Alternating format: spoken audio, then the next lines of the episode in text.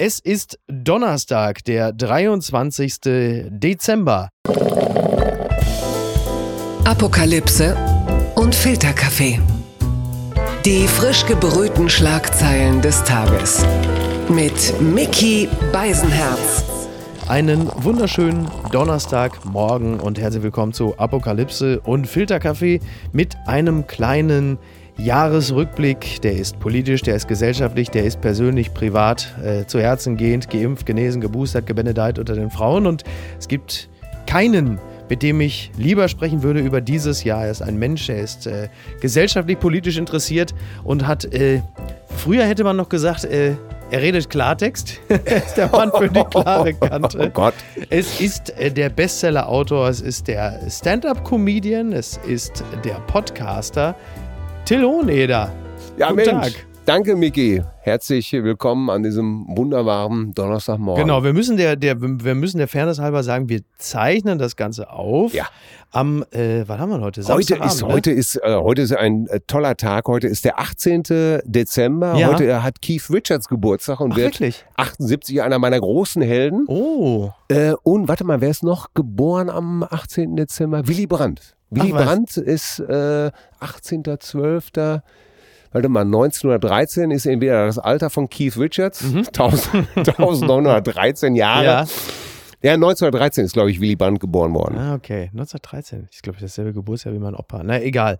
Äh, Also du siehst durchaus äh, prominente Zeitgenossen, ja, das ist richtig. dass wir uns an so einem Tage versammeln. Fantastisch. Ja, aber das muss man natürlich dazu sagen, weil wir äh, dieses Jahr hat ja nun äh, wie wenige zuvor gezeigt, dass man mit allem rechnen muss.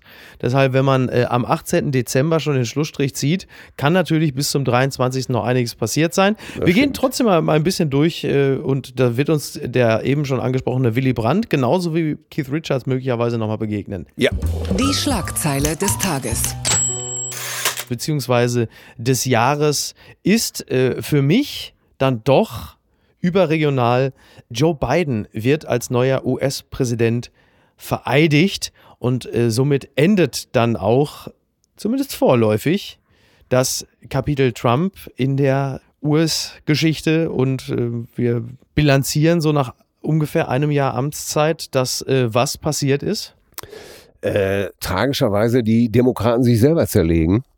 Und das finde ich, das finde ich unglaublich. Also nachdem man wirklich eigentlich nur ein Ziel hatte, Trump wirklich zu entfernen, zu, zu tilgen, zu Ja. löschen und, äh, sagen wir mal, die Weltordnung wenigstens halbwegs wieder ein bisschen zurück zu dem Pariser Abkommen, Ja. äh, NATO und so weiter. Und dann äh, wird fast alles, was Biden vorträgt, im, äh, von den eigenen Leuten blockiert.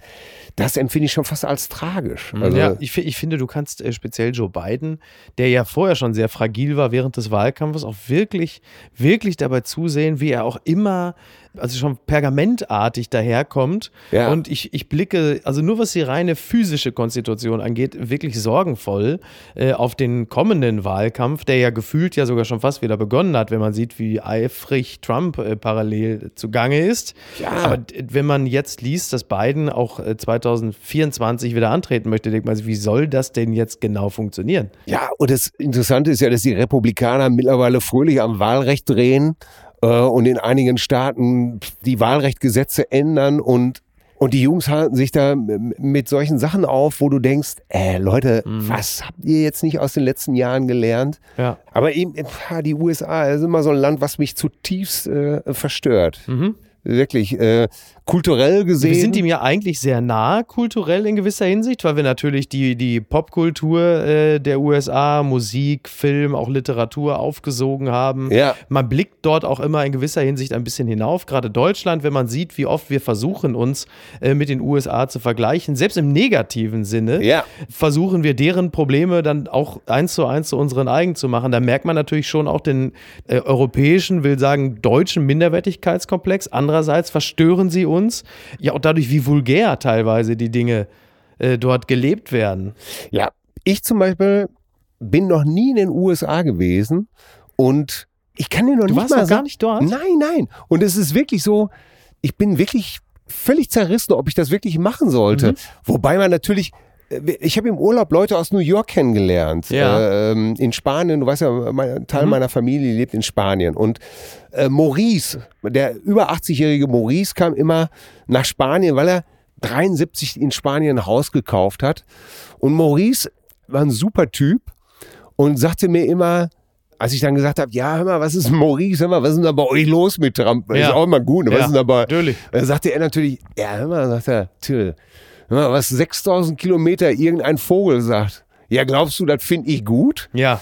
Und er sagt, er, du musst erst mal lernen, Amerika, äh, sagt er, was wir in New York denken, Mhm. Ja, ja, ja. da, da, sagt er, das ist schon 1000 Kilometer weiter, als ob bei euch irgendeiner in Rumänien irgendwie oder in Ungarn sagt, Ja. hey, was ist denn äh, Mit eurem Orban los? Mit eurem Orban, ganz Ja, ja, genau. ja. Das ist es. Und das muss man sich natürlich immer wieder dann vor Augen Total. halten. Ne? Es Ja, ist einer, als ob einer sagt, immer, mit dem Orban, da seid ihr aber auch nur am Kauen hier. Ne? also, also echt ein faszinierendes Land. Also ich, ich, ich drücke Joe Biden wirklich äh, die Daumen. Ja, das- tolles Land, aber ich glaube, die Demokraten täten gut daran, jetzt zeitnah vielleicht jemand anderen aufzubauen, wenn es nicht Kamala Harris ist, was ja eigentlich naheliegend war, von der man aber auch zuletzt relativ wenig gehört hat. Ja, dann müssen sie jemand anderen aufbauen und dann vielleicht auch wirklich mal in einer gewissen Einheit, denn der Orangene, der steht auf jeden Fall wieder auf der Matte und so wie die Dinge gerade liegen, stehen seine Chancen auch gar nicht so schlecht. Es ist, oh Gott, Gott, Gott stehe uns bei. God bless this country. Entzauberte Scheinriesen.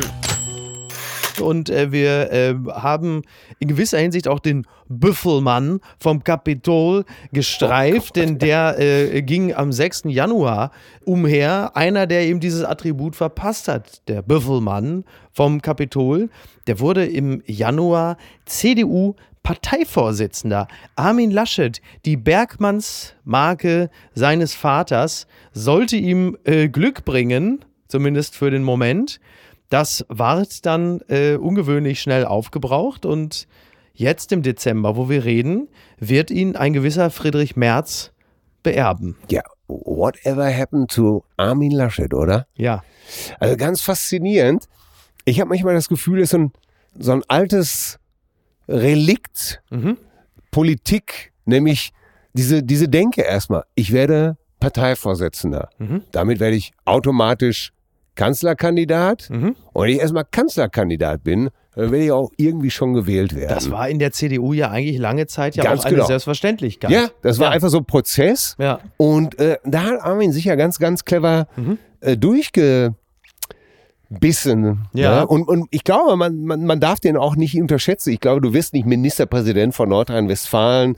Du wirst auch nicht Kanzlerkandidat der CDU, wenn du ein völliger Trottel bist. Also, Ja, klar. das ist Ja. doch Blödsinn. Ja. Aber dann ist auch so ziemlich alles schief gegangen, was schief gehen konnte. Da kommen wir äh, später Ähm, noch drauf, aber vom, ja. vom ja. Genau. Grinsen in der Flutkatastrophe.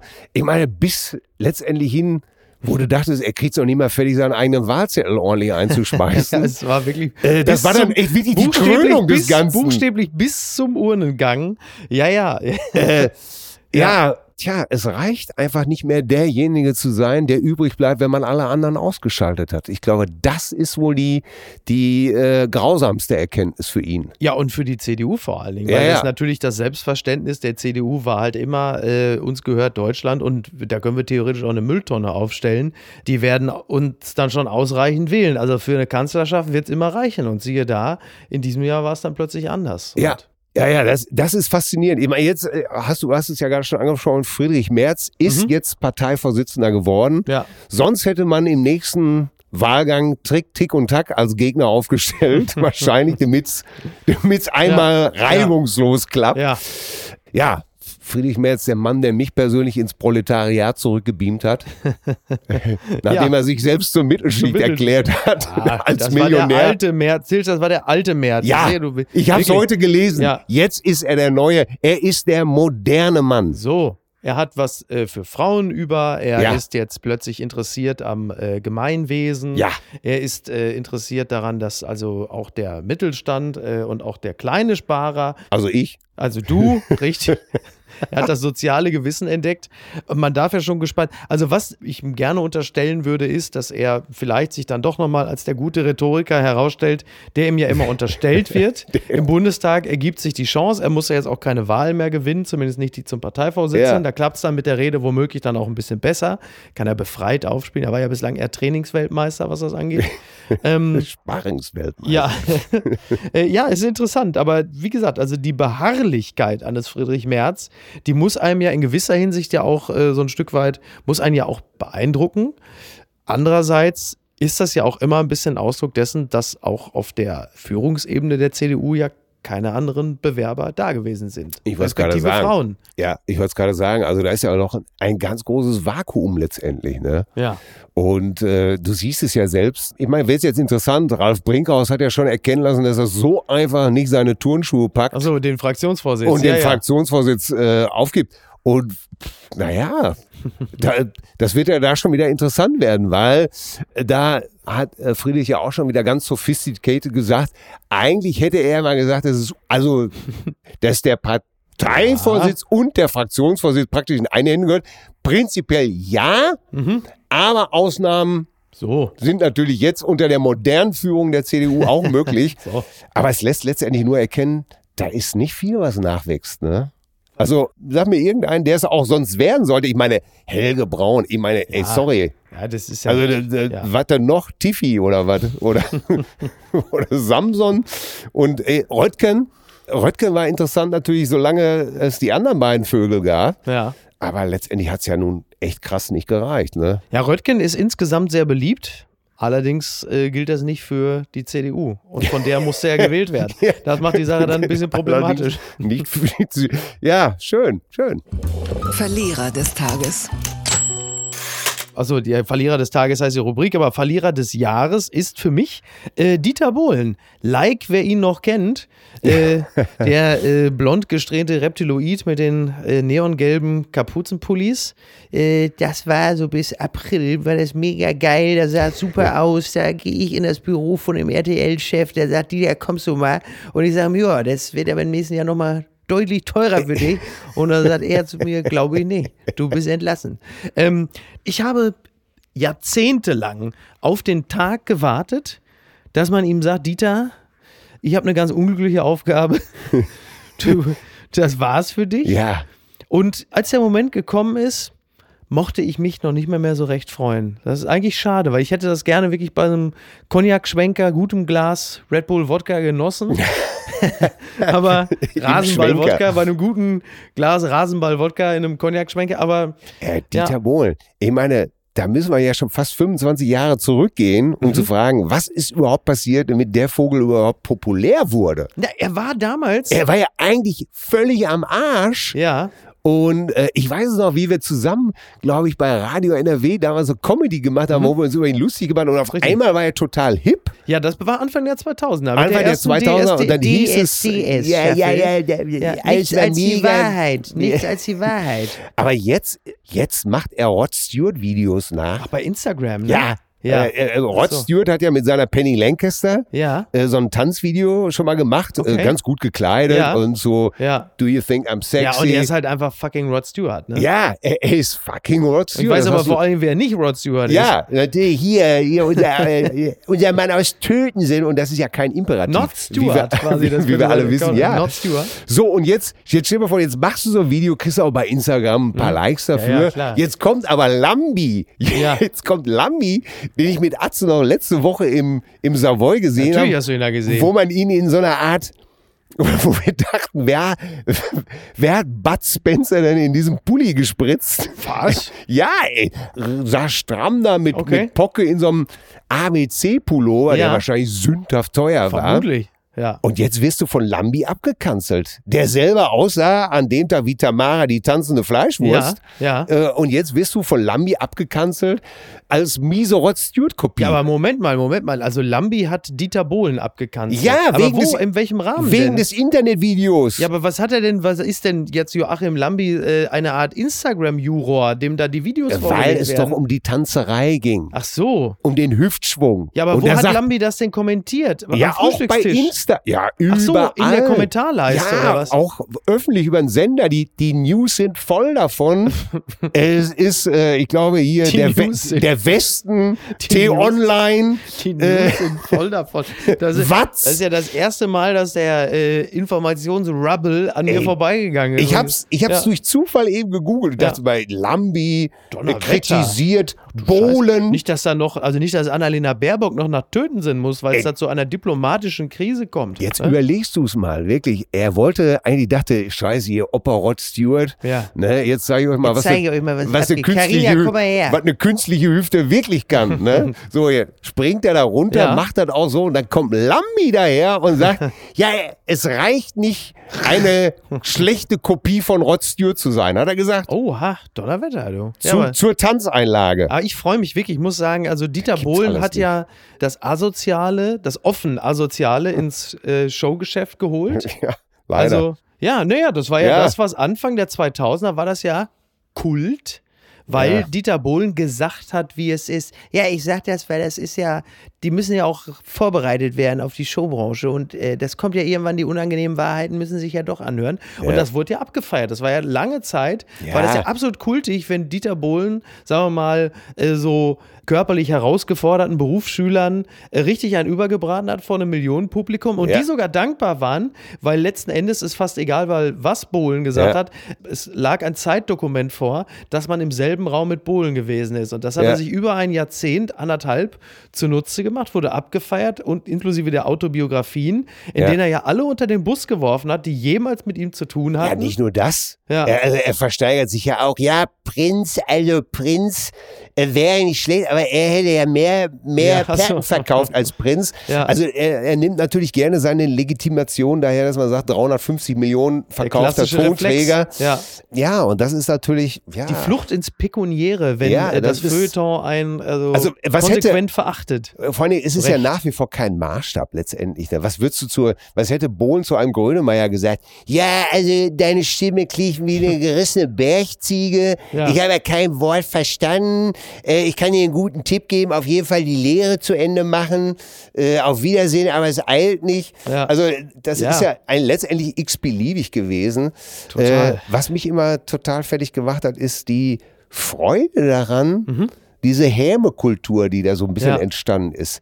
Und das, wenn man das als Comedian sagt, das ist eigentlich auch schon relativ das komisch, ne? dass man so Ja. denkt, so, Ich, ich muss sagen, genau, also mir geht es auch so, deswegen bin ich einfach, finde ich es sehr, sehr gut. Ich freue mich darüber, Ja. dass er da entfernt wurde.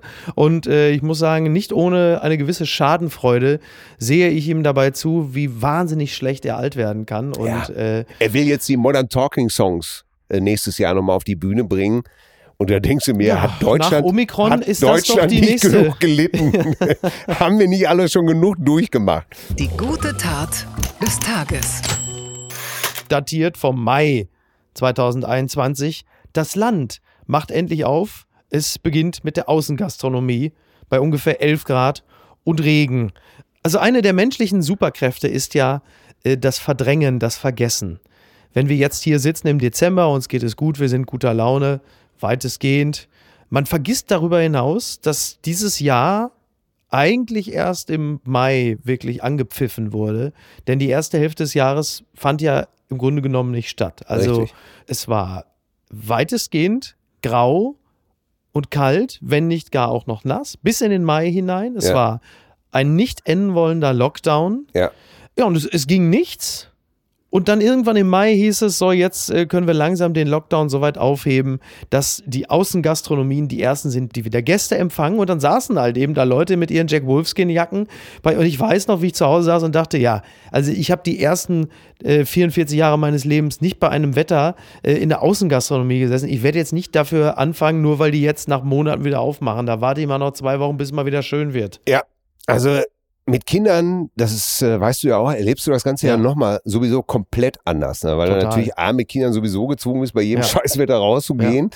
Ich fand's total krass, weil April, Mai war die Zeit, wo unser Leben, also das Leben Mhm. meines Jüngsten zum Beispiel, der zehn Jahre alt war zu dem Zeitpunkt, einfach im Garten stattgefunden hat. Ja.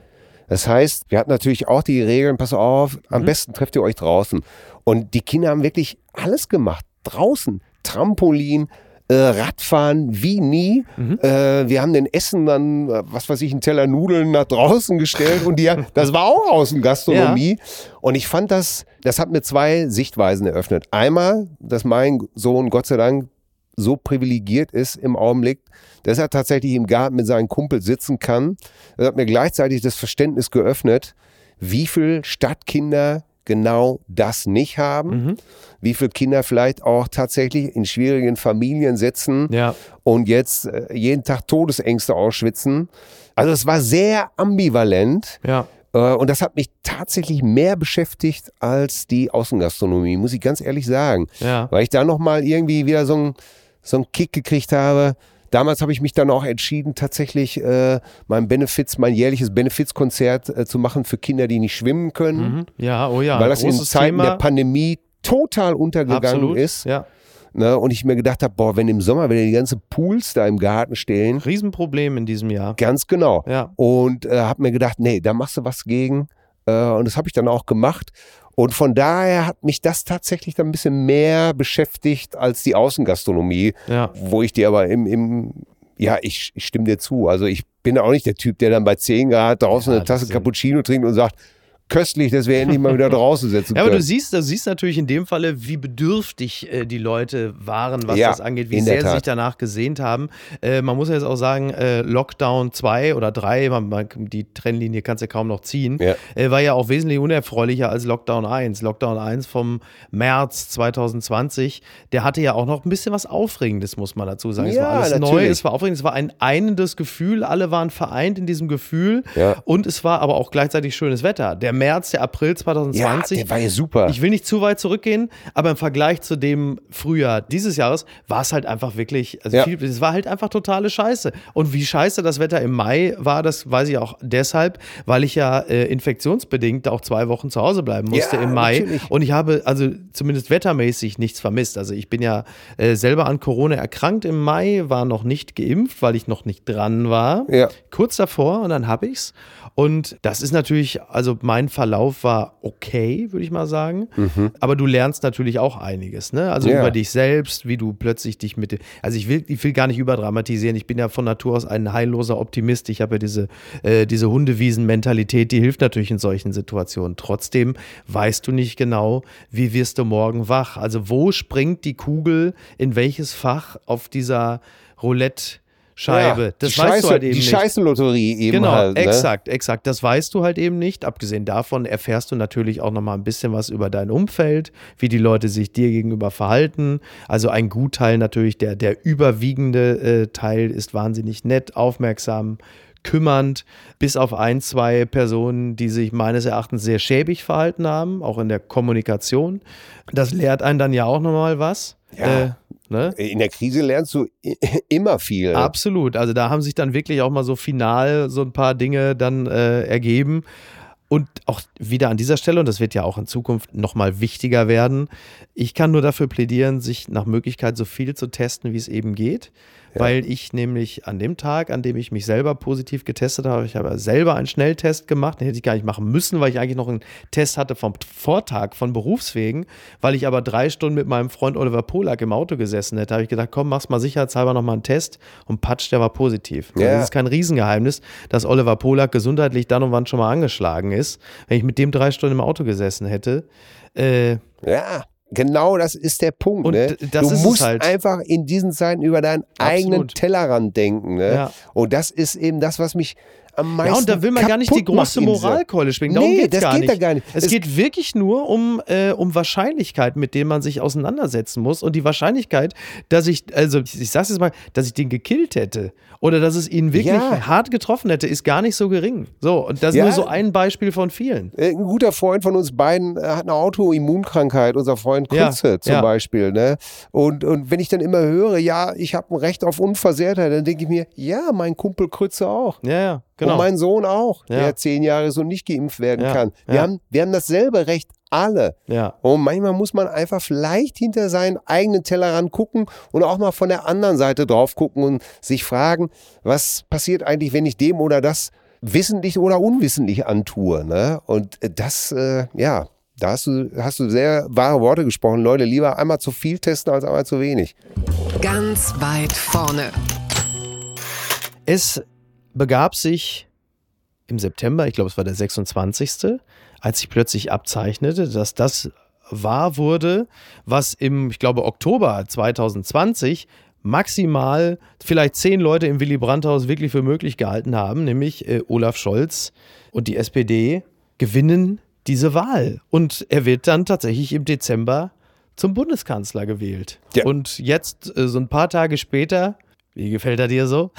Äh, ich möchte hier einfach mal einen Tweet von Extra 3 zitieren. Ja, Olaf Scholz will SPD-Kanzlerkandidat werden. Das sind ja gleich zwei Witze auf einmal. Erstens Olaf Scholz, zweitens SPD-Kanzlerkandidat.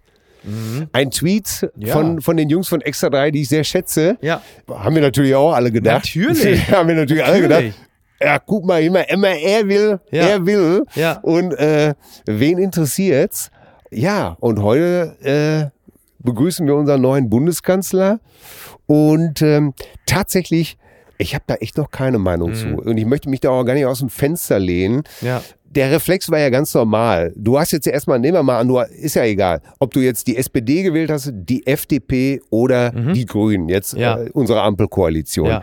Ich glaube, jeder musste feststellen, ja toll, so habe ich mir das aber nicht vorgestellt. Egal, ob du jetzt bei den Grünen bist. Du meinst jetzt äh, bei den Koalitionsverhandlungen? ja, natürlich. Ja, natürlich. Ne? Wenn du jetzt Grüner bist, du sagst Ja. ja, wie was Verkehrsministerium? Ja, ja. Was bei der FDP? Ja, sicher, wir rasen einfach weiter. ja. Die FDP sagt, ja, Wirtschaftsminister Habeck, ja, sicher, was, und, dann Strickkursus oder was? Mhm. Äh, müssen wir demnächst hören, dass er bei der Wirtschaftskonferenz sagt, äh, Leute, ich fühl's heute nicht. Ähm, Um ja jetzt ganz klischeehaft zu bleiben. Mhm. ja. Ne? Ein wenig, ein wenig. Ja, also was ich sagen wollte, ich glaube, jeder, der die einzelne Partei gewählt hat, muss Abstriche machen. Musste wohl offensichtlich selber wie die Koalitionspartner lernen. Äh, Leute, wir können hier nicht alle, wir können das Tischtuch nicht an vier Ecken anpacken. Wobei gefühlt hat ja die FDP die Wahl gewonnen, ne? Also, ja, sie müssen aber, natürlich auch ey, abgeben. wie viel. Kreide muss Christian Lindner im Augenblick fressen? Ja, ja, klar. Das muss man ja mal auch ganz klar sagen. Und deswegen habe ich irgendwann gedacht, ey, weißt du was? Jetzt blöd schon, es ist kaum irgendwie was passiert. Dann muss man auch mal Merz. Merz zum Beispiel hat heute gesagt, tendenziell möchte er erstmal äh, die Bundesregierung ganz gut finden.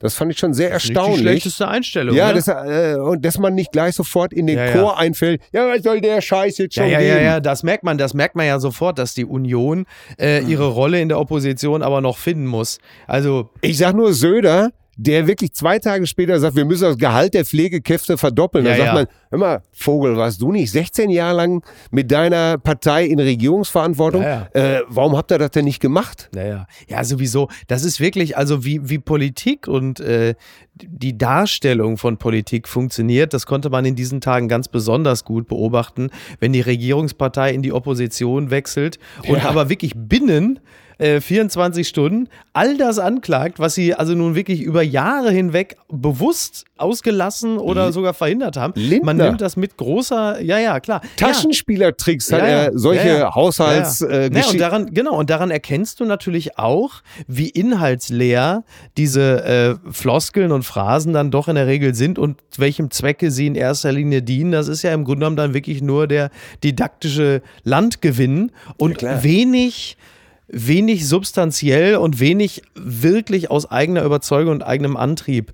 Aber klar, da, da, dass Regierungsverantwortung eine komplizierte Kiste ist und dass Opposition eine bequeme Couch ist, das ist völlig klar. Was Olaf Scholz angeht, die Regierungserklärung, die erste, die war natürlich schon mal wirklich echt äh, dahingehend ein Downer. Ähm, andererseits muss man sagen, wer hat auch jetzt großes Entertainment von Olaf Scholz erwartet?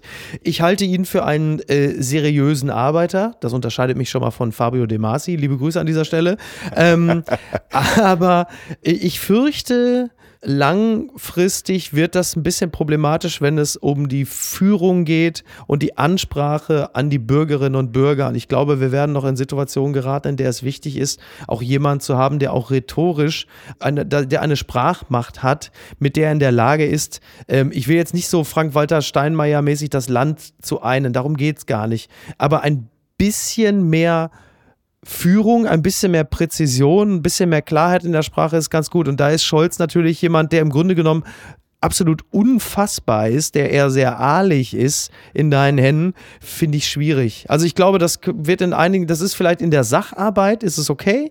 Ich glaube, in der, in der Ansprache an die Bürgerinnen und Bürger könnte es noch, da, da könnte es schwierig ich, ich glaube, werden. da muss er sich finden. Ich fand das interessant, dass viele gesagt haben, äh, wenn du zum Beispiel Koalitionsverhandlungen führst und wo es ja wirklich darum geht, verliere ich jetzt meine Nase vor meinen Wählern oder Mhm. Ja, nicht. ja, ja. Wenn, wenn alle Olaf Scholz da loben und sagen, er hilft dir, dass du das Gesicht wahren Mhm. kannst, dann ist das tatsächlich, glaube ich, erstmal eine sehr gute ist gut. Eigenschaft. Ja, ja. Ne, Dass du mit jemandem verhandeln kannst, Ja. dass der irgendwo einen Ausweg findet und sein Gesicht nicht verliert. Teamplayer. ne? Aber da bin ich natürlich bei dir. Die Bevölkerung, die kannst du nicht bügeln ja, genau. permanent. ne? Ja, das meine ich Da- halt. Das du kannst ja Performative, Hemd- ne? Ja. ja. ja, ja. Das muss natürlich auch nicht Schröder-mäßig sein, äh, eine. Basta-Rede. Ja, ja. Aber, ich habe versucht, ähm, das Wort zu vermeiden, weil das ja, lag mir natürlich aber- die ganze Zeit auf der zu. Also, ich möchte die nicht in die Pfanne hauen, aber ich bin sehr, sehr gespannt, was da noch kommen wird. Oh, ich dachte, du wärst längst tot. Clubhouse. Er. der Social Media Trend aus dem Januar, das war ja wirklich, das war ja wirklich interessant, wie dieses Ding aufploppte und viele Podcast-Treibende, mich natürlich eingeschlossen, machten sich schon Sorgen, äh, dass das Medium Podcast plötzlich tot ist, weil äh, Clubhouse äh, das Labern noch mehr demokratisiert hat, als es ja durch das Medium Podcast, was ja auch schon sag mal, ein intellektuell niedrigschwelliges Angebot ist, dass das dann endgültig sich erledigt hat, weil alle plötzlich bei Clubhouse waren. Jeder bekam eine Einladung in diesen äh, nur kurzzeitig elitären Zirkel. Am Ende waren meistens Peter Wittkamp da, Thomas Gottschalk und Sascha Lobo.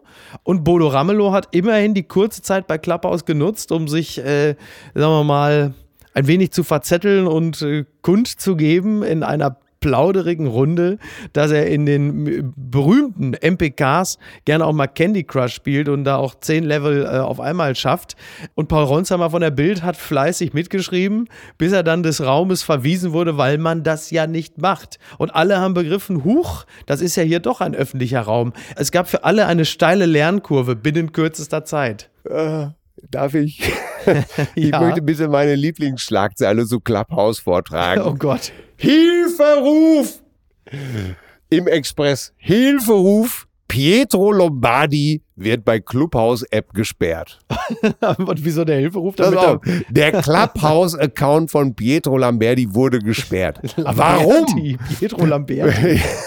Lombardi, Kann man sich, wie kann man sich einem der größten Stars Deutschlands Ja. so verweigern, Oh? Gott, ja. Da muss man kein Psychologe sein, um Ah. dahinter zu kommen, was Ja, da gerade bei das dir ist so, vorgeht. als ob ich statt Keith Richards äh, Keith Hallerforden gesagt hätte oder, oder, oder, oder Didi Richards.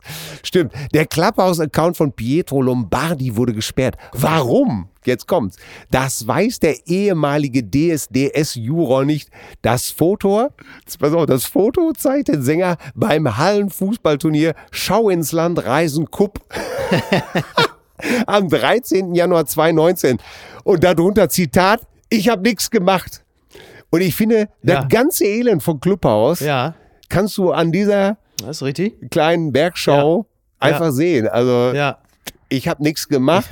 Hilferuf, ich wurde gesperrt. Der Schau ins und Land dann, Cup. Und dann sieht man schon beim Schau ins Land Cup. Ist das Wahnsinn. Äh, ist ja noch besser als das Strandkorb-Festival in Hartenholm, Ja. wo ja auch Pietro Lombardi eine zentrale Rolle spielte, bis dann irgendwann, ich glaube es war im September, dann Oliver Pocher dort ja auch spontan, irgendwie, ich glaube er fuhr 150 Kilometer, weil er wohl Ja. irgendwie mal einen Abend alleine zu Hause war und dann war ihm langweilig. Er Ja. war, er hatte die Gelegenheit, in sich selbst zu gehen. Ja. Das hätte ich an seiner Stelle natürlich auch gelassen. Wenn denn was, was man Oh dort vorfindet, könnte er möglicherweise nicht. Und da hat er so gesagt, eine ich fahr doch, Adjubanji. und dann dachte er, ich fahre jetzt 150 Kilometer zu dem Strandkorb-Festival von Hartenholm, weil da ist ja mein Freund Pietro. Ja. Und da kann ich doch auf der Bühne ein bisschen tanzen. Und dann ging er doch zu den Leuten da im Publikum und dann hat doch der äh, Ordner hat gesagt, das ist aber jetzt hier so ein kleiner Verstoß gegen die Corona-Regeln. Ja. Und Pocher mit so einer klassischen, du glaubst wohl, also du weißt ja wohl nicht, wen du vor dir hast. Ganz ich kann genau. ein Leben kaufen, Mentalität. Und dann hat der Bulle gesagt, jetzt pass mal auf, mein Freund. ich nehme dich jetzt mal mit. Ist das schön? Das Ja, ist ist- alles so schön, Ist das oder? nicht ein absoluter Wahnsinn? Ja, es ist alles, es ist alles so schön. Ja. Um es mit den Worten von Pietro Lombardi zu sagen, ich habe nichts gemacht. Ach Gott, ist das alles. Hilfe. Was ist denn da schiefgelaufen? Eine Meldung, die äh, uns irgendwann, ich glaube, es war so auch im September oder so begegnete, August, September. Gil Ofarim wird im Westin Leipzig antisemitisch beleidigt oder halt eben nicht die Frage steht im Raum, es ist immer noch nicht abschließend geklärt. Also der Sachverhalt war, so wie äh, Gil Ofarim es in seiner Insta-Story vor dem Hotel sitzend schilderte, dass er sich im äh, Foyer dieses Hotels befand, das West in Leipzig, und dann stand er in der Schlange und andere wurden vorgelassen, er nicht, und er stellte dann die Frage in Richtung der Rezeption, warum andere sich, äh, warum die bevorzugt werden, der nicht. Und aus der Schlange hinten hörte er dann plötzlich jemanden, der sagte, pack deinen Stern weg. Und bezogen war das auf den Davidstern an der Kette um seinen Hals. Und dann sagte der Rezeptionist, der jetzt schon legendäre Herr W., ja, ganz recht, pack deinen Stern weg. So, da war also klar, der Verdacht, der stand im Raum. Hier wird jemand antisemitisch beleidigt, weil er die Kette mit dem Stern trägt. Und dann kommt plötzlich eine neue Meldung raus diesen Stern soll es nicht gegeben haben, weil die Überwachungsbilder diese Situation, so wie sie geschildert wurde, nicht hergeben. Und zwar aus keinem Winkel, weder vor dem Hotel noch in der Lobby. Und jetzt steht die Frage im Raum, hat er gelogen oder nicht? Ist nicht geklärt. Wissen wir nicht. Ich fand den Mechanismus so krass. Ich weiß noch, wie das aufpoppte mhm. als Eilmeldung. Ja. Aber auch, also mhm. die ganze Kohorte legte komplett ab, inklusive Spiegel Online. Alle, alle. Ey, ja. die ganze Kohorte legte ab und auf einmal, so mit jedem Tag mehr, mhm. hast du das Gefühl, okay, Leute, wir haben die Tür eingetreten, äh, wir haben das Haus leider schon kaputt gemacht. Gehen wir nochmal alle zurück. Also wir gehen nochmal alle zurück ja. vor die Tür. Wir gucken ja. jetzt nochmal. Und äh, ja, äh, exakt. Und das bei so einer mhm. wichtigen Geschichte wie wie einer Antisemitismusdebatte. Ja das fand ich haarsträubend. Mhm. Das fand ich so schädlich der ganzen ja, Geschichte. Ja. Ich habe da wirklich nur gesessen und habe gedacht, ey Leute. Ja, das ist das Pavlovsche Element in der Berichterstattung, dieses reflexartige, diese völlige Verweigerung von Erkenntnisgewinn, bevor man sich, speziell in Textform, als Journalist oder Journalistin zu einem Sachverhalt äh, äußert.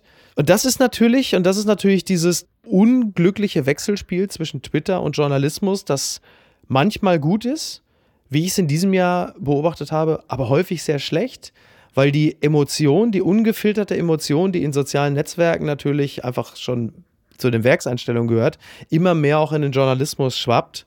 Und weil Emotion mittlerweile ähm, Fakten schon fast auf legitime Art und Weise überlagert, wird das dann auch so übernommen. Und ähm, es muss schnell gehen, es muss möglichst dramatisch sein, weil es natürlich auch Klicks ja. generiert, auch bei vermeintlich seriöseren Medien, genau. die in den. Und, und, wo du das sagst, die Faktenlage ist ja gar nicht klar gewesen. Nein. Und das ist ja das genau. Krasse, genau. ne? Ja. Du hast wirklich das Gefühl, äh, ja, oh, sorry, wir wollten das Haus jetzt hier nicht kaputt machen. Äh, die, wenn die Faktenlage nicht klar ist und das bei ja, so einem sensiblen Thema wie Antisemitismus, wo dann beide Lager oder wo zwei Lager sofort aufkreischen. Ja, ja. Äh, das, ich habe das, äh, ich ja. fand das auch verderblich, verderbliche Kost. Sowas kann man sich nicht ausdenken.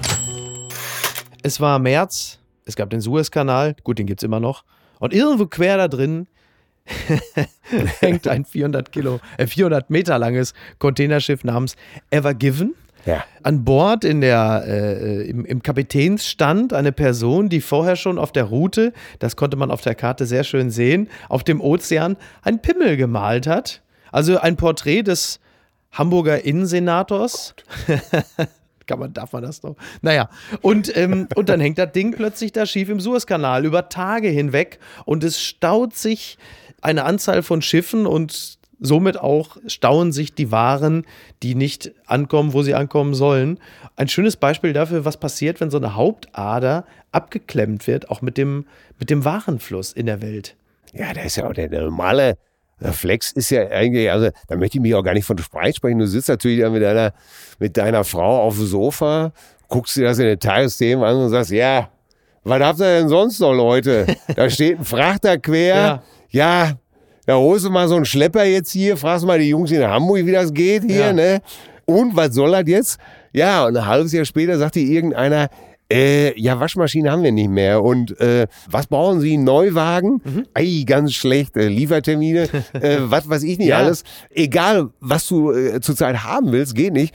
Und dann hast du so ein halbes Jahr später den Aha-Effekt und denkst dir, verdammt nochmal, dieser Pimmelkapitän. Ja, ich weiß auch gar nicht, bis heute äh, ist, glaube ich, nicht geklärt, wer jetzt am Ende dafür äh, schuldig äh, gemacht wird. Ich, ich, weiß auch gar nicht, ob es ein Kapitän war. Ich glaube, es war auch ein weiblicher Kapitän, man weiß es nicht genau. Dann okay. gibt es natürlich die Eigner, dann gibt es die, die Frachtfirma oder was weiß ich. Dann hast du noch irgendwie, wer, da, wer hängt da noch alles mit drin? Die Reederei oder ach, was, also es gibt irgendwie, das wird hin und her geschoben, äh, die Verantwortung dafür, wer denn jetzt am Ende da die Scheiße gebaut hat. Ja. Ja, aber es wäre ein gutes Beispiel. Ne? Man denkt so kleiner Vorfall und äh, dann siehst du eben halt, äh, was kleine Vorfälle für eine, ja. eine wahnsinnige Welle nach sich ziehen. Ne? Total, total. Gucken mal, wer da spricht. Eigentlich immer in diesem Jahr Markus Söder und Talkshow-König Karl Lauterbach. Gesprochen haben sie aus den unterschiedlichsten Motiven. Und äh, was hat es jetzt wem gebracht? Fragezeichen. Oh, das ist echt eine gute Frage, ne? Ja, Söder. Ich glaube, also ich, ich bleibe jetzt erstmal bei Söder. Äh, wir können uns ja mhm. aufteilen. Also ich glaube, Söder äh, Söder hat das gar nichts gebracht, was er da äh, veranstaltet hat. Nach dem ganzen Theater um die Kanzlerkandidatur, da kam der typische Söder-Move, ich werde Armin Laschet voll und ganz unterstützen, ja. äh, was bedeutete, dass äh, permanent aus irgendwelchen Blasröhrchen vergiftete Pfeilkröten, äh, Pfeile auf Armin Laschet abgeschossen wurden. Ja. Und jemand also auch wirklich an jeder Ecke gesagt hat, äh, Leute, ich habe es euch immer gesagt, ich wäre der Bessere gewesen. Oder es wurde über Generalsekretäre ausgetragen. Und wenn man jetzt guckt, wo das Ganze mhm. ge geendet ist, auch für Söder, ja, tragisch. Einfach. Ich glaube, ich glaube, er hat sich wirklich komplett selbst entzaubert. Ja. Als schlechter, also die Leute lieben zwar Entertainment, deswegen ist Markus Söder immer noch beliebt, wenn er in Talkshows, er geht ja selten hin, weil er Angst vor der Konfrontation hat, er bleibt lieber in Nürnberg und wird zugeschaltet. Ja. Ist einfacher für ihn. Er ist unterhaltsam, weil er rhetorisch gut ist und er ist ja. sehr, sehr souverän, er ist ein guter Verkäufer. Er hat es aber verlernt, sich selbst zu verkaufen. Also ja. er hat, ähm, die, die Bürger schätzen Entertainment, aber was sie auch schätzen, ist Loyalität. Und sie haben gemerkt über diesen genau. Wahlkampf, genau. dass er illoyal ist, dass er kein Teamplayer ist. Und äh, das spielt sich ja manchmal auf den einfachsten menschlichen Ebenen äh, ab, diese Botschaften, die auch ausgesendet werden. Und ich glaube, viele Bürgerinnen und Bürger haben gemerkt, das würde der mit mir genauso machen. Wenn es zu durchsichtig wird, mhm. das ist genau das, was du gesagt hast beim, beim Entertainment. Ne? Ja. ja. wir wollen alle unterhalten werden. Wir lieben das alle, wenn einer irgendwo mal kurz mal einen rein quersetzt. Ne? Ja. Aber wenn es zu durchsichtig wird mhm. und wenn irgendwann so ein schaler Geschmack irgendwie auf der Zunge ja. bleibt und wo du denkst, ey, das ist der berühmte Schritt zu weit. Mhm. Ne, das ist der eine Move zu viel, wo du denkst, es kippt einfach. Ja. Und das merkst du einfach, das hat Herr Söder bis heute nicht begriffen, wann es mhm. wirklich kippt. Ja, interessant eigentlich, ne? Dass ne? er das. Und da, das, wo man ja ihn doch so einen Instinktpolitiker nennt. Genau. Ja, ja aber der Instinktpolitiker ist aber, es gibt eine Sache, die den Instinkt und den Intellekt natürlich immer überlagern, das ist die Eitelkeit. Das ist der Narzissmus. Genau. Natürlich. Ja. Und äh, Narzisst, der er ist, äh, hat er leider seine böse Hälfte nicht so richtig im Griff gehabt. Und äh, tja, was Karl Lauterbach angeht, ah, ich meine, da arbeiten sich jetzt, oh mein Gott, arbeiten sich die Leute an diesem Mann ab. Ey. Und er macht es ja auch, äh, oder sagen wir so, er, er bietet ja auch relativ mhm. leichtfertig die komplette Angriffsfläche. Auch da, ich fand es in den sozialen Medien fast befremdlich, dieses Ja, er ist es, ja, er ist es, ja, ja er ist es. Ja. Wo ich dachte, naja, also ja. so ganz sakrosankt ist der Herr Lauterbach ja auch nicht. Da gab es ja auch, äh, ich sag mal, Lipo bei, mhm. ähm, Rhön-Kliniken. Ja, da sind ja. ja Lobbyismus. Ich möchte Karl Lauterbach keinesfalls absprechen, dass ihn die Sorge um die Gesellschaft, was äh, Corona angeht, ja. dass ihn das umtreibt. Ja, das war ja auch der Grund, warum die Leute so gejubelt haben, weil sie plötzlich das Gefühl haben, da ist endlich mal einer im Amt, der sich für die Sache interessiert und der was von dem Thema versteht. Ja, ja. aber da musst du ja als nächsten Move praktisch fragen, hat Jens Spahn das alles nicht interessiert oder hat er uns das tatsächlich so vermittelt, dass ja. ihn das nicht interessiert? Das wäre dann auch mal wieder die interessantere Frage eigentlich, ne? Also ich bin mir da nicht sicher. Ich meine, Lauterbach hat ja gesagt, wir werden ihn weiter in den TV-Shows sehen und äh, wir werden. Hat er bislang auch äh, nur wirklich nicht gelogen. Ja, und äh, wir werden sehen, wie wir alle durch die fünfte Welle schippern und äh, was noch passieren wird. Auch da äh, hütet man besser seine Zunge im Zaum, bevor es wieder heißt, eat your words. Bitte empören Sie sich jetzt. Das ist doch wohl. Es ist Juli und äh, ein gewisses Italien wird Fußball-Europameister und jetzt kommt auch noch der eigentliche Skandal. Man freut sich für Italien. Und jetzt kommt der zweite Skandal, weil sie schönen Fußball gespielt haben. Football is coming Rome. Oh, Auch dieser, auch dieser schleimerischen Textzeile habe ich mich natürlich angeschlossen. ekelhaft. Ekelhaft, ne? Äh, ja, Jogi Löws Mm. äh, letztes Turnier. Dann kam Hansi Flick, von dem wir alle schätzen, dass er sich aus lauter Anstand ein L in den Nachnamen hat tra- transplantieren lassen.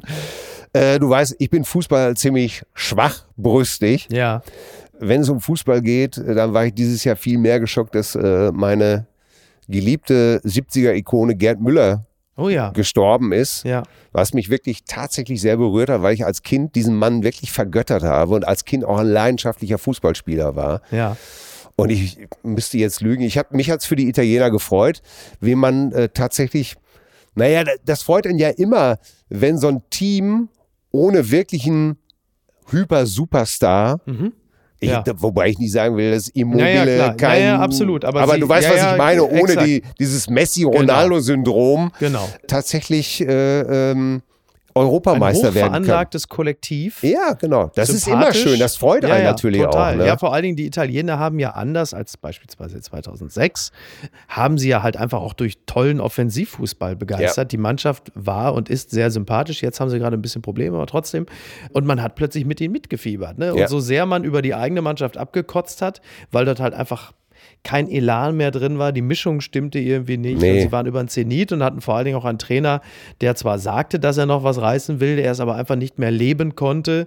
Und ähm, das war also, was das angeht, nix. Das Turnier, das wir natürlich dahingehend manchmal verwundert bis abgeturnt begleitet haben. A, weil die Stadien unangemessen voll waren. Ja, B, weil du natürlich das Thema LGBTIQ, Ungarn, Regenbogenfahnen hattest.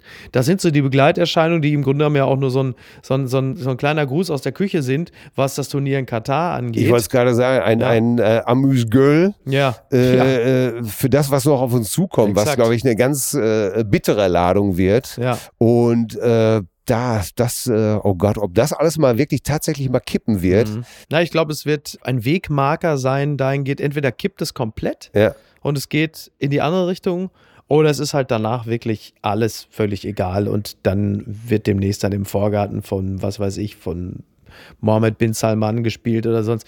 Es ist dann irgendwann, wir werden, wir werden es sehen. Ja. Ähm, fußballerisch, um das nochmal zurückzunehmen, war es ein, äh, ein tolles Turnier, muss man echt sagen. Und wo wir gerade über Fußball sprechen, da möchte ich es dann aber auch dabei bewenden lassen. Äh, was die Bundesliga-Saison angeht, können wir jetzt äh, wirklich endgültig einen Haken dran machen. Die Bayern werden zum zehnten Mal Meister. Und die letzten, die man dafür verantwortlich machen kann, sind die Bayern. Es äh, gibt einfach keine Konkurrenz. Finde ich ein bisschen bitter. Ich merke richtig, es ist blöd übrigens für jemanden, der äh, nebenbei noch einen Fußball-Podcast macht. Ja. Äh, ich äh, kann- verliere ich kann's richtig- zunehmend das Interesse am Fußball. Ja, Ähm, ich meine, ich als Gladbach-Fan, du kannst dir natürlich vorstellen, wie ich das 5 zu 0 abgefeiert Ja. habe.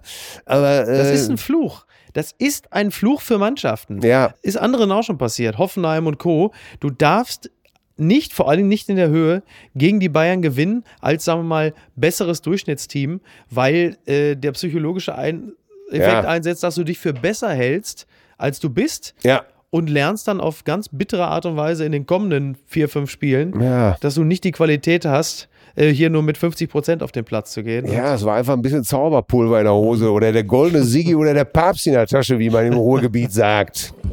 Das gibt's doch gar nicht. Ja, die äh, Jahrhundertflut im Ahrtal, in Schweinheim. Juli 2021. Ja, B- Bilder, die viele von uns auch schon wieder vergessen haben, weil jeder dann so mit seinem täglichen Leben wieder weitermacht.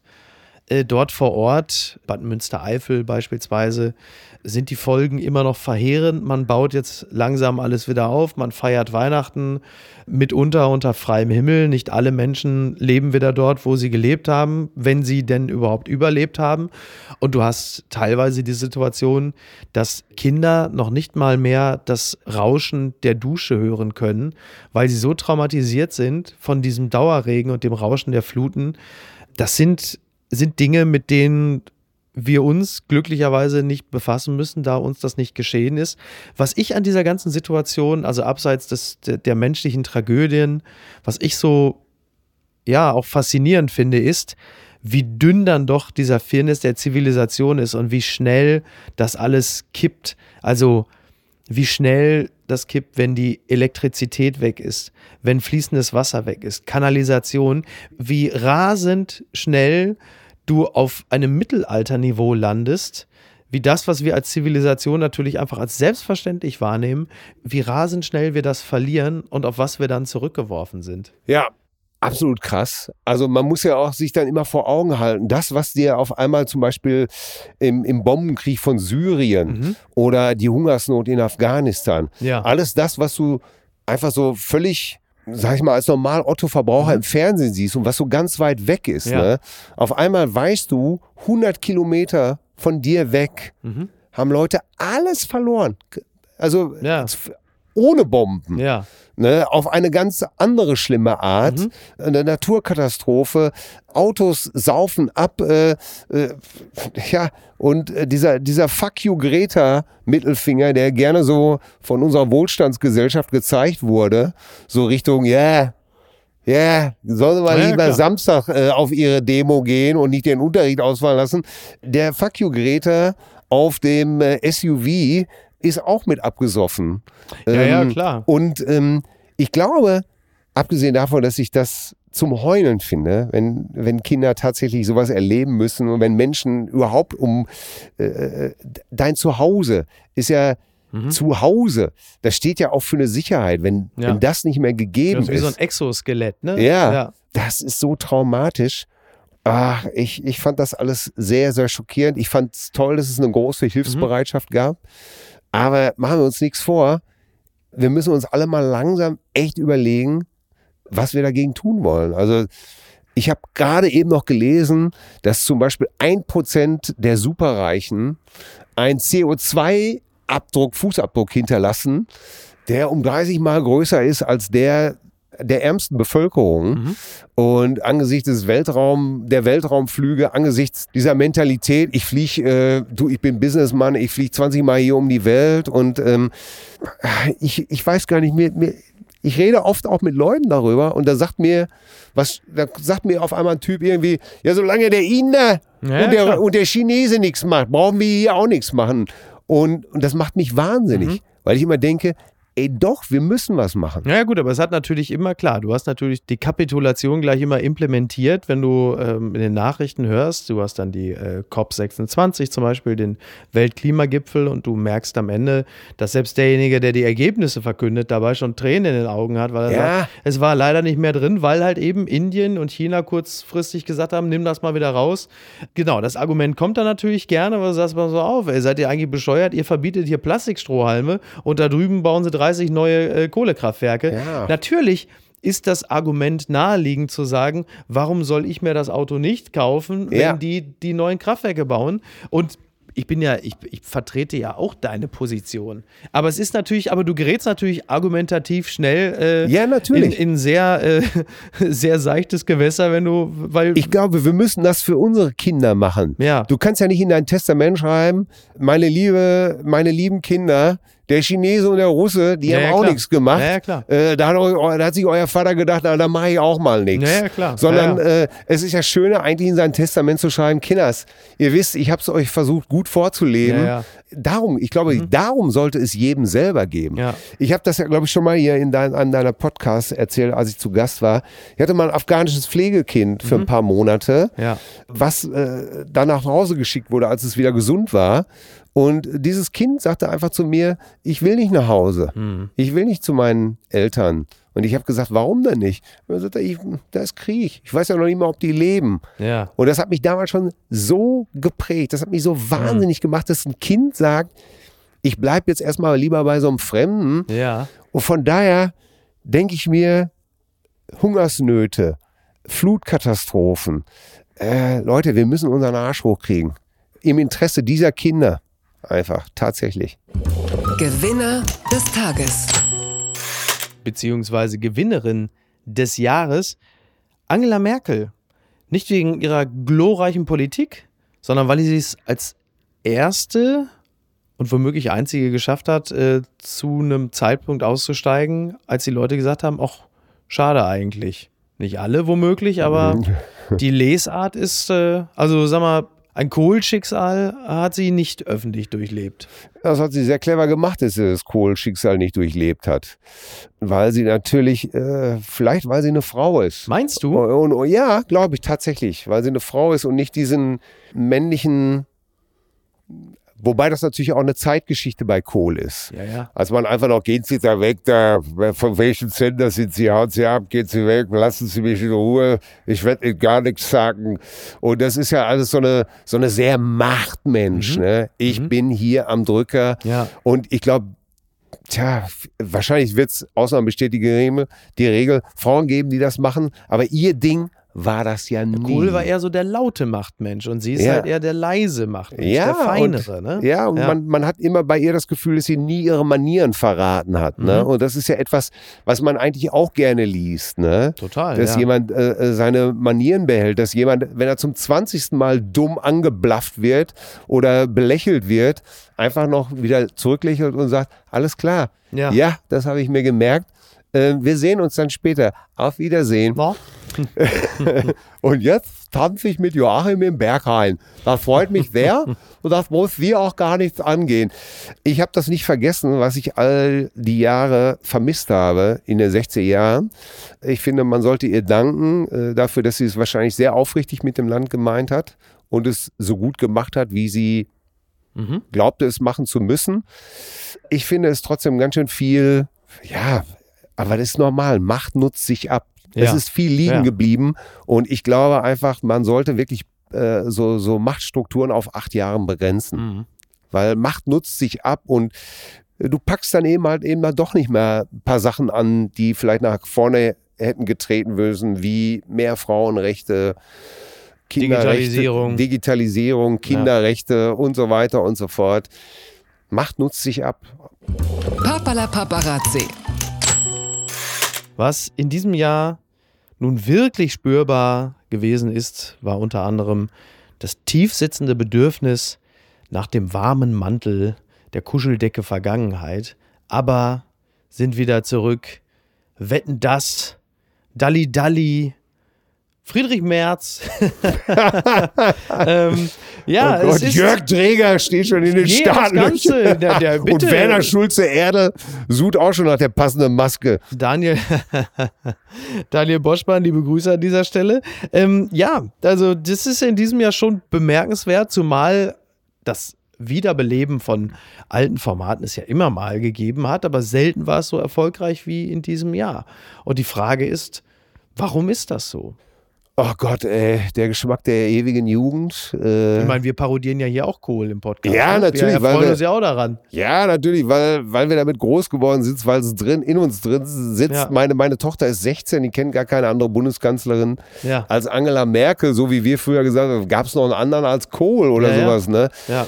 Der Geschmack der Jugend, all das wieder entdecken. Dieses, äh, der 50. Geburtstag, äh, um 12 Uhr kommt Highway to Hell für die Männer, die dann bierbäuchig die Luftgitarre schwingen. Vorher kommt für die Mädels 99 Luftballons und äh, es fühlt sich nochmal für einen Moment so an, als ob es die Leichtigkeit Mittlerweile hätte. Mittlerweile hören die alten Leute Killing in the Name of. Ja, ja. Da kommt, äh, der, da kommt der Papa grauhaarig mit Schmierbauch, kurzer Hose, Basketballsocken auf dem Longboard an. Ja sagt dann oh zu seinem Teenager-Sohn, hey Champ. ja. Und der Sohn sagt immer, äh, gibt es ja, hier auch noch einen Hinterausgang von der Schule? Das erlebe ich natürlich jetzt auch zum, bei vier Kindern zum x ja, Mal. Das ist auf einmal der Zehnjährige, hey, mein Zehnjähriger kommt um die Ecke und singt lauthals We Are the World.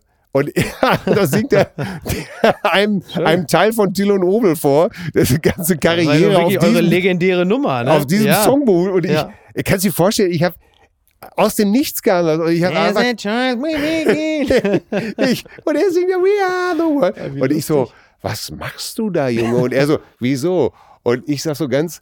Das ist echt witzig. Mehr ja. so in, an ihm vorbei. Dieses Lied habe ich 1500 Mal gesungen, Ja. 1600 Und zwar im Mal. Fernsehen. Das war ja, Ja. wirklich eure mit Vor Abstand berühmteste Parodie. Millionen ich habe Menschen. mit meiner Familie vor dem Fernseher Ja. gesehen. Ich habe das damals gesehen. Ja, Ja. und äh, da, da habe ich auch nur gedacht, alles klar. Mhm. Es rollt alles wieder an Absolut. dir vorbei. Du, mein 16-jähriger Neffe oder 17 ist jetzt, Entschuldigung, der verkauft mir Notorious B.I.G., als hätte er den gerade frisch entdeckt. Und ich sage ihm, ey, weißt du noch, wer Und damals das dir, wo, Ja. du, wo du doch Mr. Dr. Dre Ja. praktisch sein Ich eigener. war der äh, Tupac aus Kassel Brauxel. Ja. Ich habe das alles noch. Ich habe Notorious B.I.G. neu entdeckt in der Nacht. Irgendwann sage ich, irgendwann sag ich zu meinem Cousin Thomas, komm mal vom Klo runter. Du glaubst nicht, was hier gerade bei Yo MTV Raps läuft. Ja. Nachts um 1.30 Uhr. Zum Glück habe ich es auf VHS-Kassette aufgenommen. Und da sagt mir dieser Lümmel jetzt immer, kennst du eigentlich auch?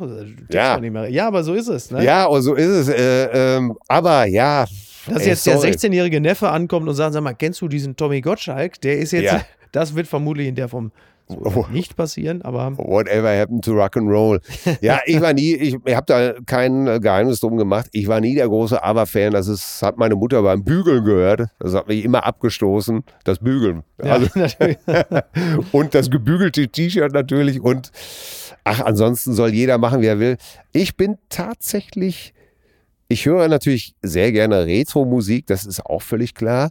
Aber ich bin kein Retro-Halsbringer. Hm. Das heißt, ich habe ich hab keine Recreating the Past oder so, das Ja. interessiert mich dann doch nicht so. Man vermutet ja, dass ich dann auch so ein Typ bin, der so 20 Stones-Konzert geht. Tatsächlich ist mein letztes Stones-Konzert 98 gewesen, Mhm, was mich okay. einfach nicht mehr interessiert. ja, gut. Also Ja. sollen sie alle machen. Ich find's immer wieder schön, wenn ich neue Musik entdecke. Was schwierig genug ist, dass du irgendwann mal einen Titel hörst, wo du sagst, den kenne ich Ja, zumal die. Frage ja bei Musik ist, bevor wir gleich zum nächsten Thema kommen, äh, die Frage bei Musik ist auch gerade bei Rockmusik oder so zum Beispiel, ist es nicht eigentlich komplett auserzählt? Es sind doch alle Akkorde in Ja. jeder Konstellation eigentlich schon gespielt, Absolut. Oder? Ja, Also gefühlt ist das Ja, so. ja. Also die letzte, äh, versuch dich mal zu erinnern, die letzte Band, wo du wirklich gedacht hast, das ist ein neuer Sound. Ach Gott, also jetzt Da- im, da- im da- Rockbereich würde ich sagen, das war vielleicht die Strokes für mich oder Block Party und das war Ah, Mitte Strokes, der 2000er. Strokes ist für Strokes mich schon, natürlich schon ist schon für, mich, für mich schon viel zu sagen. The, Stu? The Stooges, mit Stooges, Iggy ja, ja. Pop. Ja, ja. Äh, nee. Ja, das stimmt, das war schon Also, damals sehr retro, aber ich würde Da sagen, muss ich schon fast sagen, dass U2 schon fast den letzten eigenen Sound entwickelt hat. Also ich fand, ich fand jetzt, wenn es jetzt mal nicht Rock ist, sondern so Indie, dann fand ich Bon Iver damals wirklich nochmal neu, weil es echt anders war und stilbildend, weil plötzlich einfach eine ganze Reihe von Musikern diesen Sound imitiert haben. Aber auch Justin Vernon hatte natürlich seine Wurzeln ganz woanders und die waren natürlich auch äh, unüberhörbar. Neofolk. Ja. Ja, genau, genau. Ich, ja. äh, Olli, Olli Polak, äh, ja. Olli Polak äh, hat mir Motor Psycho empfohlen Ja. und spielt mir ein Stück vor und ich sag so, ey Olli, sorry, das ist David Crosby, Genevieve. Ach, wie lustig. Und spiel ihm Ach das so, wie vor. lustig. Und spiel ihm das vor. Ja. Und er guckt mich an und so ein Spin-off, ne? Ja. Ich sag, da hast du deinen Ach, wie Monat. lustig, weil ich hatte dieselbe Situation mit Olli Polak und Motor Psycho, als er Entropy mir vorgespielt hat und ich ihm sage, das ist doch original Pink Floyd Time. Ja. Aber gut gemacht, muss ja, man ja, ja, ich, sagen, ich habe auch, gemacht. ich, ich hab auch nichts gegen Ja. Motor Psycho, ne? Ja. Aber es war, es war ein Titel, wo ich dachte, alles klar. Ja. Da sage ich äh, 1972, äh, wie gesagt, Ja. und von daher, ja, es ist alles erzählt. Fußball ist schon sehr verdorbenes Geschäft, danach kommt der Rock'n'Roll. Blattgold. Die Toten des Jahres. Ja. Das bleibt ja äh, für gewöhnlich nicht aus, dass man am Ende eines dann doch immer wieder vergleichsweise langen Jahres äh, ein paar Leute nicht mit rüber ins nächste Jahr nehmen konnte. Prinz Philip ist gestorben. Ja. Wir äh, blicken natürlich ein wenig sorgenvoll in Richtung England und hoffen, dass äh, seine Witwe, dass sie es noch eine Weile macht, das ist, glaube ich, also ich bin jetzt zwar kein Riesenfan der Monarchie, aber ich glaube, das Letzte, was Großbritannien braucht, ist, dass die Queen jetzt auch noch stirbt in dieser sowohl äh, pandemisch als auch wirtschaftlich und politisch extrem kippeligen Lage. Und ne, Willi Herren, Ja, ja. und äh, Charlie Watts, das ist natürlich Ja. für dich als Stones-Fan. Ich weiß, ich, ich habe immer deine, äh, deine Worte in den Ohren schon vor 15 Jahren, äh, so sinngemäß, wenn äh, einer der Stones an Altersschwäche stirbt, dann, äh, Ich weiß nicht, ob du gesagt hast, hänge ich mich auf, bringe ich mich Nein, um, stecke ich mich nein, ab nein, oder bleib einfach liegen und mach die Rollladen nicht mehr hoch. Äh, Wie war's denn dann? Ach, es war, es, es war tatsächlich traurig, weil diese Musik hat mir mit, als ich 16 war, äh, so viel Nahrung gegeben, Mhm. im wahrsten Sinne des Wortes. Ich hatte so eine beschissene äh, Anlage und ich habe die immer so, weil, ich, weil wir natürlich kein Geld hatten, und ich habe die natürlich immer Tosenlauch gemacht und saß rauchend Ja. mit 15 in meinem Kinderzimmer und habe einfach nur gewartet, dass meine Mutter ausrastet über Exile on Main Street. Ja. Und diese Musik hat mir sehr viel Nahrung, äh, sehr viel äh, vorwärts dran gegeben. Und äh, das trifft einen in dem Augenblick. Oder mich hat's einfach, nicht Mann, mich Ja. hat's einfach getroffen, weil ich gedacht habe, okay, aber als, als George Harrison, als Beatles-Fan, weißt du, all things must pass. Und das ist der Lauf der Dinge. Du siehst ja, die Show geht weiter. Bei Menschen wie beispielsweise Mirko Nonchev kommt natürlich immer noch eine andere Komponente hinzu. Äh, neben der Jugend, wenn jemand mit 52 Ja. stirbt, dann ist das, Das findet man so falsch, ne? findet man so falsch. Und dann kommt natürlich noch hinzu, dass jemand, der hauptberuflich fröhlich ist, dass man solchen Menschen ähm, natürlich, also die Todesursache jetzt mal völlig außen vor, aber dass, dass der Tod einer Person einen dann nochmal doppelt traurig macht, weil, weil man immer das Gefühl hat, Fröhlichkeit und Frohsinn trägt einen einfach dann nochmal weiter und macht einen in gewisser Hinsicht dann auch unverwundbar. Aber so ist es halt eben nicht, wie wir da feststellen müssen. Ich bleibe da auch mal völlig bei mir, wenn es gestattet ist. Das, was ich an positiver, fröhlicher Energie habe, habe ich genauso an dunkler, negativer Energie. Und ich kenne viele Künstler, bei denen das einfach so ist. Und die dunkle Seite ist mir absolut nicht fremd, überhaupt nicht fremd. Und äh, ich glaube, das gehört tatsächlich, äh, auch das ist ein Klischee, aber ich kenne einfach unheimlich viele Künstler, die einfach beides in sich vereinen. Und wahrscheinlich geht das eine auch gar nicht manchmal ohne das andere. Ja, also wie Ja, gesagt, also ne, will genau, sagen, ja. wenn ich wenn ich nicht so sensitiv wäre Ja. oder so sensibel, könnte ich dann zum Beispiel tatsächlich so gut schreiben. Mhm. Mir das Leid, also zum Beispiel äh, die Biografie von Gavi Köster, die erste zum Ja. Beispiel. Ich glaube nicht, dass ich die, das Leid von Gabi so gut hätte beschreiben können, wenn ich nicht an meine eigenen dunkelsten Töpfe gegangen wäre. ja. Also Ja, ja, ich- und das ich- eine befähigt das andere. Genau. Es ist immer so der alte Michael Ende Konflikt. Kann es Lummerland ohne Jambayala geben? Ja, die Amplitude, ne? Wenn Ja. sie nach oben besonders heftig ausschlägt, dann muss sie eigentlich auch nach unten heftig ausschlagen Ja. können. Und was die Beobachtung angeht, also gute Komiker, so wie ich sie begreife, die besonders pointiert Gesellschaft betrachten oder den Menschen oder sich selbst auch im Zweifel nur und daraus ihre Komik ziehen, die kommen natürlich nicht umhin, auch andere Dinge scharf zu beobachten und Wahrheiten zu durchdringen. Und je aufmerksamer man durchs Leben geht und sich die Welt betrachtet, desto größer ist natürlich auch äh, der Anlass für Schwermut und Dunkelheit. ja. Das Kleingedruckte. Ja, was sind unsere Schlüsse aus 2021 und äh, was wollen wir ändern? Ich will gar nicht von guten Vorsätzen sprechen, aber was, was lehrt uns dieses Jahr und was nehmen wir möglicherweise mit ins nächste? Äh, tatsächlich treibt mich am meisten wirklich an, dass ich wirklich, wenn ich, wenn ich tatsächlich mal abtrete und ich muss abtreten, das, was ich eben gesagt habe, ich möchte, ich möchte, dass, dass meine Kinder sagen, Papa hat sich echt Mühe gegeben, irgendwas zu bewegen. Und dass ich weiß, dass es pathetisch klingt, aber wie, Mhm. Aber wie soll man, es dann das große Rad sein oder Nee. eher so im Kleinen? Nee, im Kleinen, tatsächlich. Ja. Dass man tatsächlich für sich im, im, im Kleinen versucht, stringent zu handeln. Ich glaube, wenn du meine, meine, meine, meine älteste Tochter fragst und du wirst sie fragen, was glaubst du, wie Papa darüber denkt, dann würde sie wahrscheinlich zu dir sagen, das warst du mich, du kennst doch Papa. Ähm, weißt du, was ich meine? Ja, man, das genau. Äh, weil ja. du weißt, dass ich immer mir total Mühe gebe, wirklich äh, das zu leben, was ich auch sage. ja. Und das heißt ja nicht, dass man sich nicht irrt. Das heißt ja nicht, dass man sich nicht ab und zu mal hinstellt und sagt, Kinders, ich glaube, das habe ich bis jetzt zu lax gesehen. Ja. Oder die und die Geschichte, egal ob das in Bezug auf, ob das jetzt äh, Corona ist, Mhm. ob das äh, dein, dein Konsum ist, ob das dein Autoverhalten, ob das dein, egal was für ein Verhalten es ist. Ja. Es ist immer Zeit und es ist immer gut, sich zu überprüfen, Mhm. sich zu korrigieren und im besten Falle sich Fehler einzugestehen und zu sagen, da habe ich mich wohl geirrt. Ja, auch im Lass steten Dialog daher mit sich selbst, auch im, Ja. im steten und kritischen Dialog mit sich selbst zu sein. Genau. Und ähm, das wir möchte ich beibehalten. Ja. Und wie wir das ja auch in der Öffentlichkeit erleben, natürlich auch Fehlerkultur ist ja ein ganz großes Ja. Thema und auch im Zweifel sich im Kleinen oder im Großen, je nachdem, wenn es gefragt ist, auch korrigieren zu können und zu wollen, wenn man das Gefühl hat, äh, ich muss jetzt den Kurs mal ändern, Ja. aufgrund der neuen Faktenlage. Ganz genau. Im Großen wie im Kleinen. Ja, genau. Und ansonsten würde ich mich dem auch anschließen. Ich glaube auch, dass, also ich finde es auch wichtig, dass man vor allen Dingen erstmal seine kleine Welt zusammenhält und die Leute, die einem am Herzen liegen, die Ja. man liebt, dass man sich denen gegenüber so aufrichtig und ehrlich verhält, dass die über einen sagen können, wie war das? Äh, waren wir nicht am Anfang irgendwie bei Willy Brandt? Er hat sich ehrlich bemüht. also, ja, ja, genau das ist es, Micky. Ey, In deiner Welt, wenn du schon in deiner Welt nicht versuchst, irgendwie einigermaßen klarzukommen und vor dem Spiegel zu stehen und für deine Kinder jemand zu sein, von dem sie später sagen, sorry, so war mein Alter nicht. Ne, oder dass wir, äh, wie wir es, äh, meine Generation es oft erleben musste, ne, äh, ich habe Gewalt kennengelernt. Ich hab, ich hab, mein Vater hat mich geschlagen.